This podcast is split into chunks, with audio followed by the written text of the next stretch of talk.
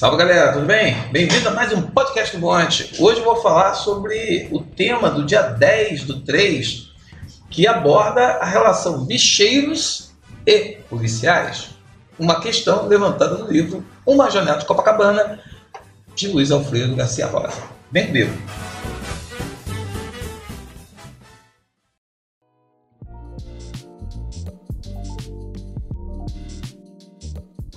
E aí galera, tudo bem? Meu nome é Sérgio Monteiro, professor de língua portuguesa e literatura. Hoje eu estou pegando uma questão que se aborda no livro, né? Que fala sobre a relação entre bicheiros e policiais e suas relações muito próximas. Mesmo sabendo da ilegalidade do jogo do bicho, ele está presente na cultura do carnaval, do futebol e outras manifestações populares. Por isso, faço uma reflexão de como historicamente essa relação legal e ilegal é construída na sociedade. Veja bem, a gente tem que perceber que o jogo do bicho, desde sua criação, Barão do Drummond, é, ele tem muito essa pegada popular. As pessoas acreditam mais no jogo do bicho do que na loteria esportiva, por exemplo. E o sujeito ele joga. Tem gente que joga amanhã, tarde, ali direto, é o apontador, o cara já joga, cerca daqui, joga no milhar, centena. E o jogo do bicho está inserido ali no dia a dia. Tem aquele cara que joga todo dia que fala, toda semana eu ganho. Então eu aposto que eu ganho. Então, houve uma batida, vou na placa do carro. Pô, houve um assalto, veja a casa, o número da casa. Houve um acidente, eu olho lá, se tiver número, já pego aquele número e coloco. Por quê? Porque normalmente as pessoas têm aí uma, uma questão de que quando tem esse tipo de evento, você tem um número, você pega e joga, porque normalmente não costuma dar. Assim como sonho. Ah, sonhei lá com peru, ah, sonhei com, sei lá, com cobra. O cara vai lá e joga. Entendeu? Foi o sonho dele. Então o sonho tem um significado muito grande. Então, assim, o jogo do bicho tem inserido na alma do carioca. O carioca, ele tem essa, essa coisa de jogar e de interagir com o jogo do bicho. E o jogo do bicho, sabendo disso, ele vai acabar participando de eventos que são extremamente populares aqui no Rio. Futebol e samba. Agora, nem tanto. Mas até pouco tempo você tinha bicheiros que funcionavam como homens fortes do futebol. Que você tinha aí a presença daquele bicheiro dentro do contraventor, dentro do, do, dos eventos que eram os eventos de futebol, que tem um apelo popular muito grande e que acaba gerando uma simpatia, né, uma aproximação muito grande com o povão. E o outro evento é o carnaval. O carnaval aí é histórico também, você tem, quando as escolas de, as escolas de samba são normalmente agremiações, muitas delas funcionam sem uma estrutura profissional. E a figura do bicheiro sempre foi aquele cara que adiantava o carnaval, né? Pô, o carnavalesco chegava, ó, tem que fazer o carro assim, o carro assado, então vamos fazer, vamos. A série do Castor de Andrade mostra isso. Quem não viu ainda na Globoplay, veja o seriado lá na Globoplay, porque você tem justamente essa questão do Castor de Andrade e mostrando como que ele se organiza, como que ele se mostra, como que ele está presente. E aí que entra a grande questão.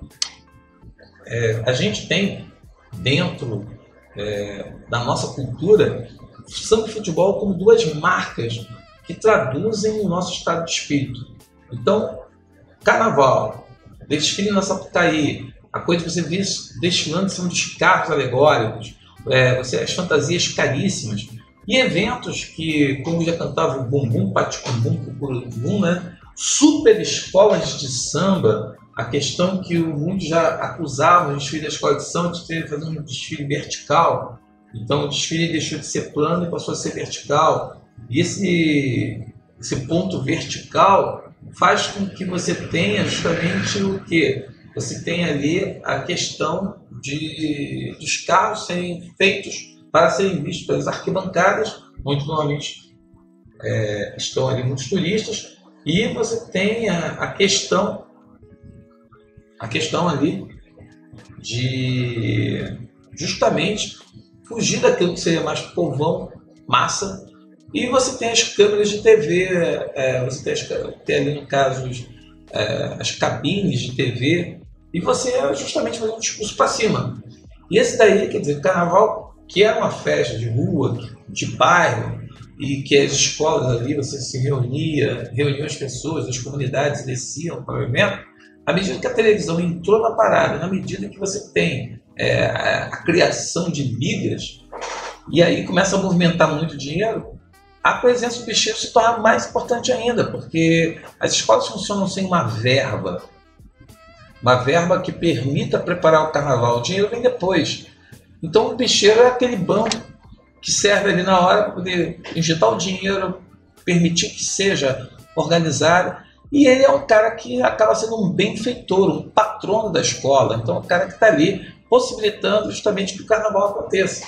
Então, para as comunidades, o, o, o, patrono ele tem essa figura. E o bicheiro cria essa relação de proximidade investindo no carnaval. Então, assim, pensar nessa relação, a gente sabe que o dinheiro do, do bicheiro é um dinheiro que é de origem de jogos, de contravenção, junto do bicho principalmente máquinas caça-níqueis também. E aí entra essa questão, né? É, o dinheiro, esse dinheiro que é um dinheiro que é ilegal, patrocina um evento legal. Um evento que é considerado um dos mais importantes, por exemplo, da cidade do Rio de Janeiro, que é transmitido para todo mundo.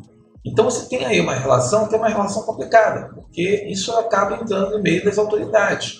E o meio das autoridades acabam se tornando parceiras aí, né, da amizade, são amigas. E aí cria uma situação mais difícil ainda, que é você observar que policiais acabam funcionando como seguranças desses contraventores. Eles acabam trabalhando para os contraventores. Por isso que o delegado Espinosa no livro, ele ataca a questão da propina.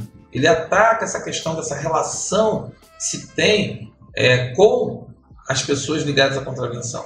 E ali o próprio Ramiro diz que a causa-morte dos policiais no livro foi o dinheiro do bicho. O dinheiro que era para ser distribuído aos policiais e os caras que morreram teriam metido a mão no dinheiro dos colegas. E por isso, eles estavam sendo mortos.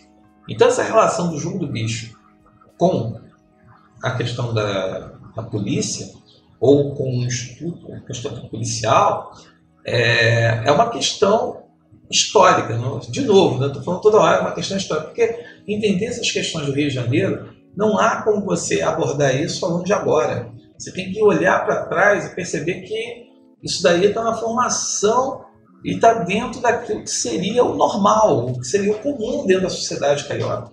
E combater isso, rever isso, é você mexer com pilares e mexer com situações que muita gente vai de encontro vai dizer que não, não dá, não há como parar.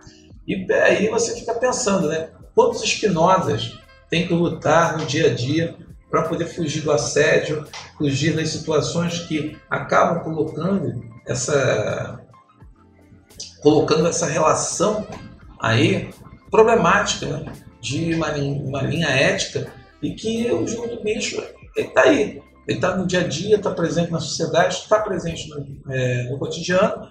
E, sim, muitos, muitos acabam é, cedendo, infelizmente. Existem aqueles que resistem bravamente, aqueles que lutam como Espinosa, mas, infelizmente, outros não resistem tanto e acabam entrando nesse meio. E aí as coisas não são tão lícitas como deveriam. Então fica aí a abordagem, eu acho que a, sua, a tese é uma abordagem histórica, mostrar que do passado essas relações foram construídas de uma forma é, que mistura política, que mistura é, líder de comunidade, o abandono social de comunidades, a questão do evento carnaval, enquanto grande evento multimilionário, que mexe muito dinheiro, mas que ainda tem uma estrutura amadora, que é uma estrutura, é, às vezes, proposital justamente para quê? Para não perder a influência o papel do bicheiro dentro da organização e dentro do projeto, que é o grande carnaval que é vendido para todo o Brasil. Bota lá, é, eu indico ver o seriado do Castor, está passando lá na Globoplay, e você vai ter uma melhor essa ideia, vai saber como falar melhor sobre esse assunto. Ok? Um abraço até a próxima.